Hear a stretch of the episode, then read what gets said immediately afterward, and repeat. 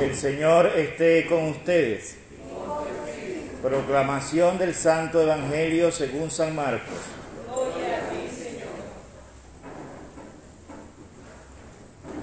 En aquel tiempo Jesús se llevó a Pedro, a Santiago y a Juan, subió con ellos solos a una montaña alta y se transfiguró.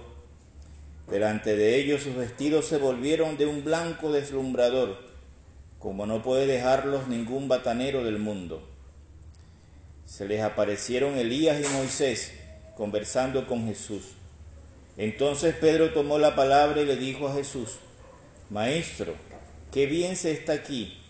Vamos a hacer tres tiendas, una para ti, otra para Moisés y otra para Elías. Estaban asustados y no sabía lo que decía. Se formó una nube que los cubrió y salió una voz de la nube. Este es mi Hijo amado, escúchenle. De pronto al mirar alrededor, no vieron a nadie más que a Jesús solo con ellos. Cuando bajaban de la montaña, Jesús les mandó, no cuenten a nadie lo que han visto, hasta que el Hijo del Hombre resucite de entre los muertos. Esto se les quedó grabado y discutían qué querría decir aquello de resucitar de entre los muertos. Palabra del Señor.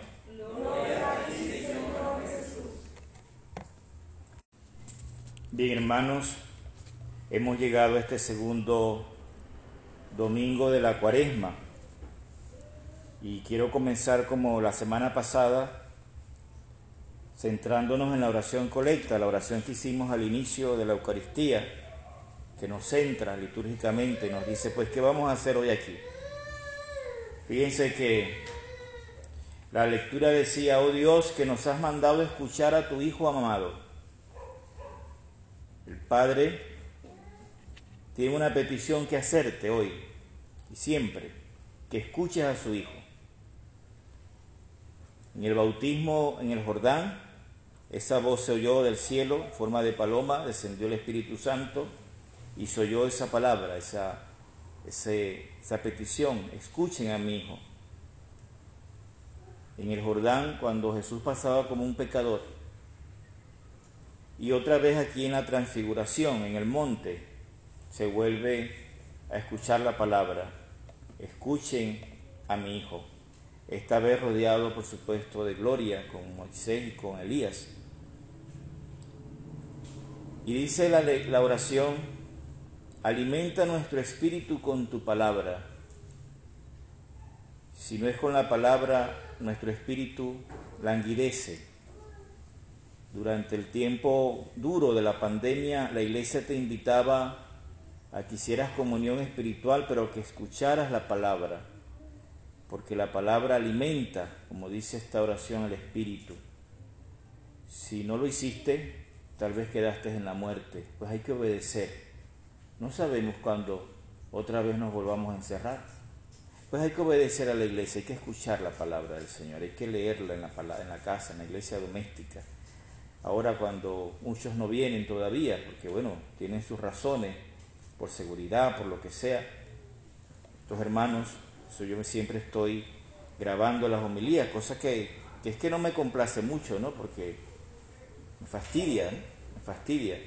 Pero tengo que hacerlo, estirar la red, a ver quién, la, quién, quién, quién queda en ella, ¿no? Es lo que me manda el Señor.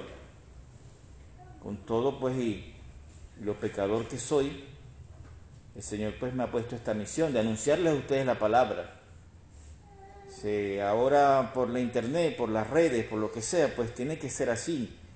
Ya vendrá otro momento. Démosle gracias que por lo menos estamos aquí. Hay diócesis en donde no están todavía, donde no se han abierto las iglesias aún, donde hasta el obispo se ha muerto, como en Trujillo.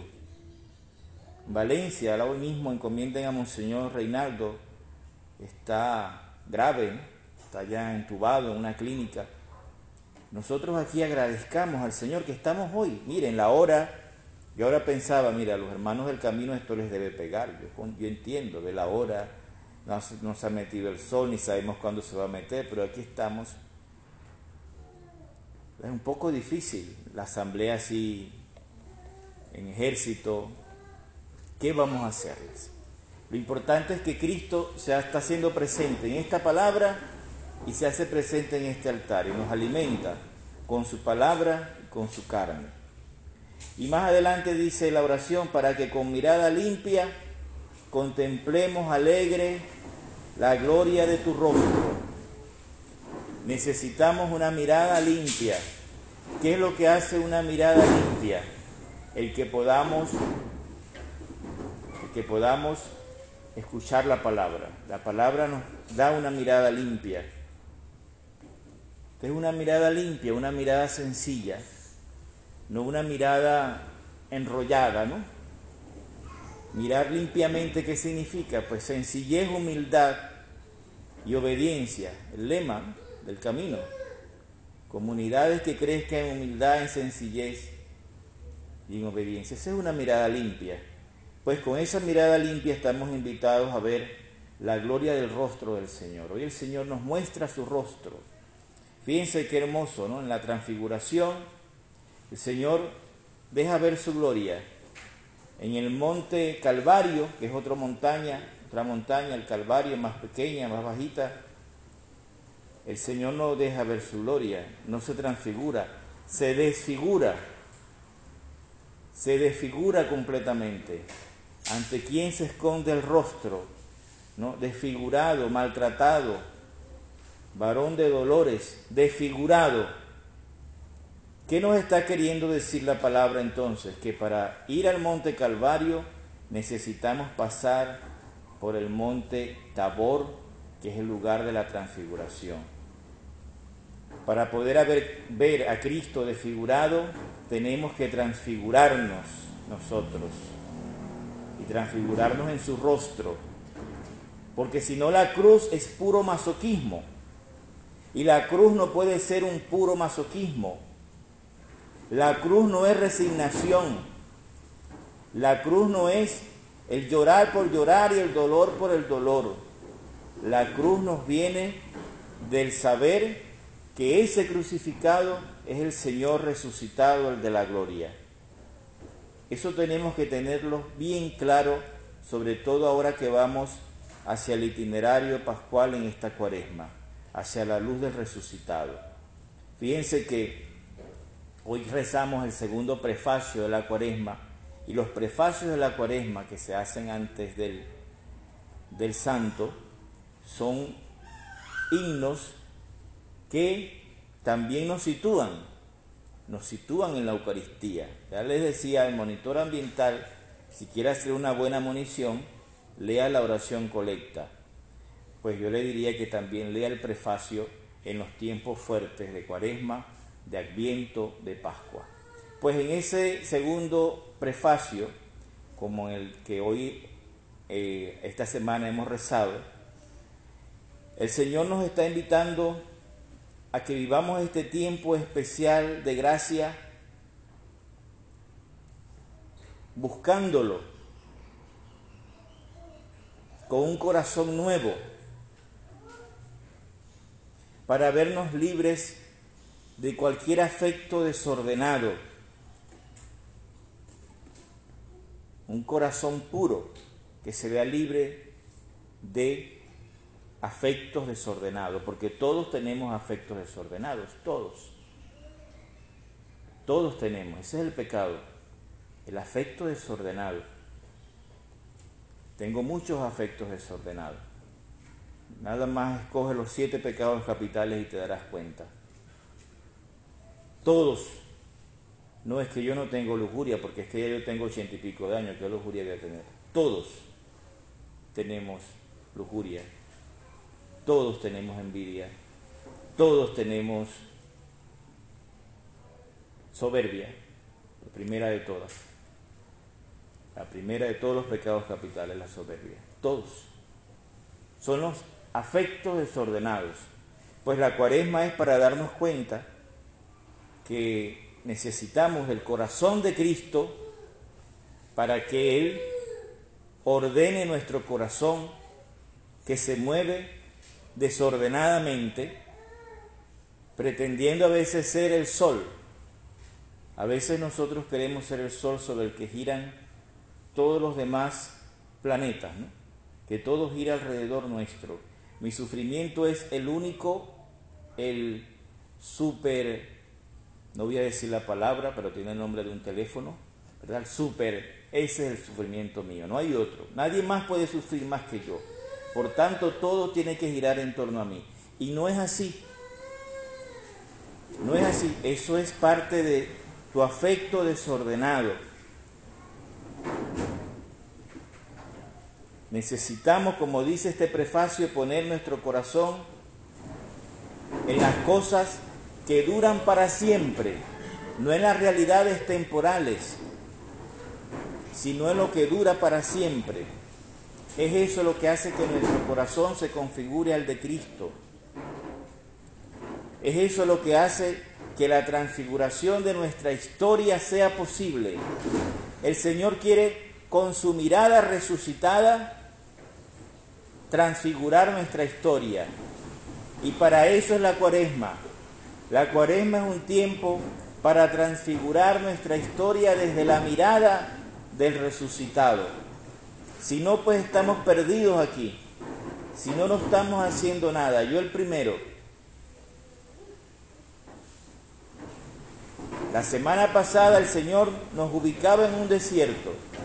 Hoy nos sube a una montaña. Todos nosotros, ¿qué vamos a preferir? ¿Desierto o montaña? Por supuesto que montaña.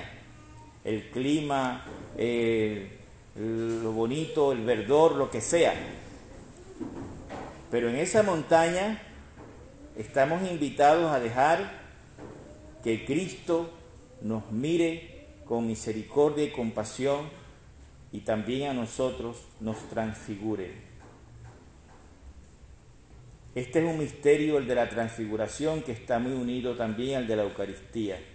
Fíjense que en la Eucaristía hay otro trans, otro trans. ¿Cuál es ese otro trans? La transustanciación. Es decir, el pan deja de ser pan, una sustancia que es pan, y pasa a ser la carne de Cristo. El vino deja la sustancia de vino y pasa a ser la sangre de Cristo. Hay también una transustanciación. Tres trans que tenemos que tener en cuenta. La transfiguración, la transustanciación, y cuando no lleve el, prefijo de trans, pero es la desfiguración de Jesucristo en la cruz. Desfigurado, ¿por qué? Porque no puede tener rostro Cristo en la cruz. ¿Por qué no puede tener rostro Jesús en la cruz? Porque el rostro de Jesús en la cruz es el tuyo, es el de tus pecados, es el de tus miserias. Ese es el rostro de Cristo en la cruz. Por eso está desfigurado. Ya no es el rostro bonito del hijo de José y María, de María, de José adoptivamente, obvio, ¿no? Pero ya no es el rostro de aquel nazareno carpintero que movía las masas en toda Nazaret durante tres años. Ahora es un rostro desfigurado. ¿Por qué desfigurado? Porque en ese rostro está tu pecado, tu maldad, tu fealdad y la mía. Allí está. Por eso, hermanos, que es bonito celebrar hoy, en este tiempo de la cuaresma, la transfiguración. Todos los domingos de cuaresma es la transfiguración del Señor. Que el Señor nos llene del vigor necesario para seguir adelante en el pacto que ha querido sellar con nosotros. Hoy vuelve la segunda lectura a hablarnos de una alianza. La semana pasada nos hablaba de una alianza con... ¿Con quién hizo alianza el Señor? La semana pasada con Noé. ¿Y cuál era la forma de esa alianza? Un arco iris. Hoy Abraham. ¿Dónde está la alianza con Abraham? ¿Dónde es? ¿Dónde se ve? Todavía los judíos lo hacen. ¿A quién mandó Abraham, el Señor Abraham? Quisiera que a cada primogénito lo mandó a circuncidar. La circuncisión. En la circuncisión está también una alianza con Abraham. Luego hace otra alianza con Moisés. ¿Cuál es el signo de la alianza con Moisés? ¿Cuál será? Vamos, hermano, yo sé que tienes un año sin escrutar, sin preparar. Ajá, ¿y con qué se hacían esas marcas? Con sangre de... Con el cordero, la Pascua, ¿verdad? La alianza es el cordero pascual, en la Pascua. Esa es la alianza con Moisés. Fíjense, tres signos de alianza. Noé, el arco iris. Abraham, la circuncisión. Moisés, el cordero. Y la alianza definitiva, ¿dónde está? Jesucristo. Aquí. Y ahí en el altar. Cuerpo y sangre. Él mismo. Ya no hay más intermediarios. Ya no hay signos visibles. Él mismo se entrega por ti y por mí. Esa es la alianza, el pacto que ha sellado por todos nosotros. Por eso, hermanos, démosle gracias al Señor que nos ha traído esta Eucaristía. Decía el monitor ambiental que el Señor te ha traído aquí. No es que tú has venido porque siempre viene. No es que has venido porque eh, fueron hermanos y te dijeron tienes que ir. Yo no sé qué más, que el Padre dijo que fueran. No. Es el Espíritu Santo. ¿Quién movió a Jesús al desierto? El Espíritu Santo. Pues el Espíritu Santo nos mueve a nosotros en este tiempo de la cuaresma. Tengamos de eso fe, confianza, de que es así. No hemos venido porque no hemos querido, no. Hemos venido porque el Señor nos ha traído. Que el Señor pues nos conceda el poder vivir siempre conforme a su palabra y a su voluntad y podamos vivir una santa cuaresma. Todavía apenas llevamos 10 días. 10 días. Nos quedan 30. 30 días para enmendar todavía, para confesarnos, para confesarnos. Si no podemos celebrar este año la Pascua como todos los años, no importa, pero el Señor aquí nos tiene, el Señor aquí nos trae, el Señor aquí nos alimenta. Pidámosle pues que nos mantengamos en ese espíritu de expectativa, de agradecimiento, de saber que la cuaresma es el tiempo del Señor, no es el tuyo.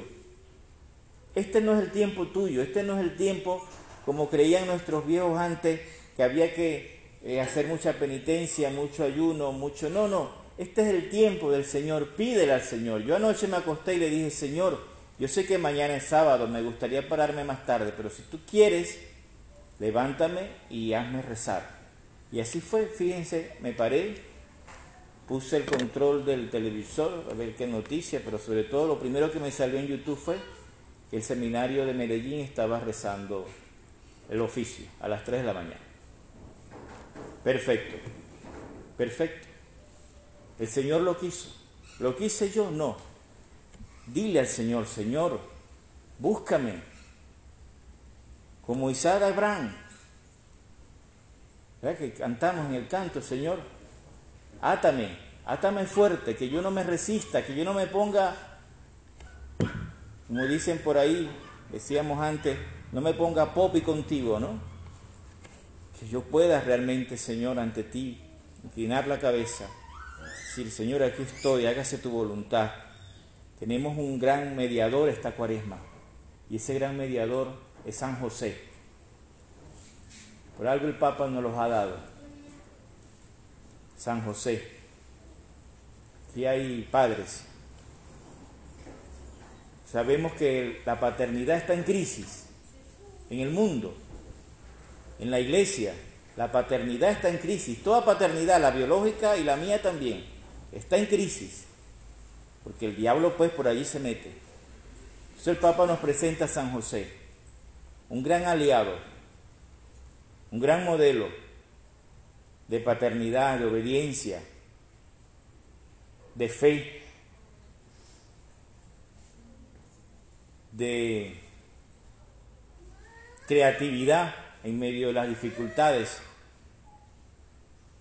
Pidámosle pues a San José que nos ayude en esta cuaresma. El 19 de marzo será su día. Vamos a hacerlo con fe y sobre todo pues viendo en este hombre un gran modelo. ¿Quién enseñó a Jesús a orar, a caminar? José. ¿Quién le enseñó la Torá? ¿Quién le enseñó a decir Shema Israel Adonai Elohenu Adonai Shema. ¿Quién le, ayudó? ¿Quién le enseñó a decir eso? María, no, José. Porque quien transmitía la fe en el pueblo judío era el hombre. María luego la ayudaría, seguiría ¿no? Seguiría después de la iniciación rezando con su hijo. Pero quien enseñó todo fue José, el virtuoso José, el casto José, el bueno, el buenazo de José, que dudó también como tú y como yo, dudó, tuvo.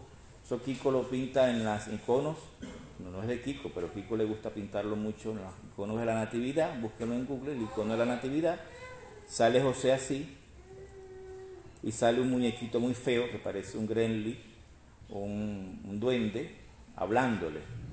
Ese muñequito es el diablo, ¿no? Pero José sale así tapándose los oídos, diciendo yo no te voy a escuchar, no quiero escucharte, no te quiero escuchar. Pues que esa sea nuestra actitud, como la de José. Que Él nos ayude pues a vivir siempre transfigurados en el Señor, con alegría la cuaresma, hermanos, también es alegría. La cuaresma no es tristeza. No, es como antes cantábamos, todavía en algunas iglesias, yo en las que he estado litúrgicamente se ha, separado, se ha superado. Perdona a tu pueblo, Señor, no estés eternamente enojado. No, la cuaresma no es para eso. La cuaresma es también para ver la alegría que nos viene del sabernos reconciliados, del sabernos amados por Dios, del sabernos esperados Dios nos espera. La conversión no es moralismo. ¿Saben qué es la conversión? Una fuerza de atracción. Dios que te atrae, te atrae hacia Él, hacia arriba. Es la única fuerza de atracción hacia arriba. Te hace un hombre, una mujer celeste. Te viste con vestiduras nuevas. La salvación, la conversión no es, que ahora tienes que hacer esto porque antes hacías otra cosa. No. La conversión no es un moralismo, la conversión es una atracción de Dios hacia ti. Dios te atrae hacia Él, hacia su corazón abierto, hacia su corazón de Padre. Que Él nos ayude y nos fortalezca. Que así sea.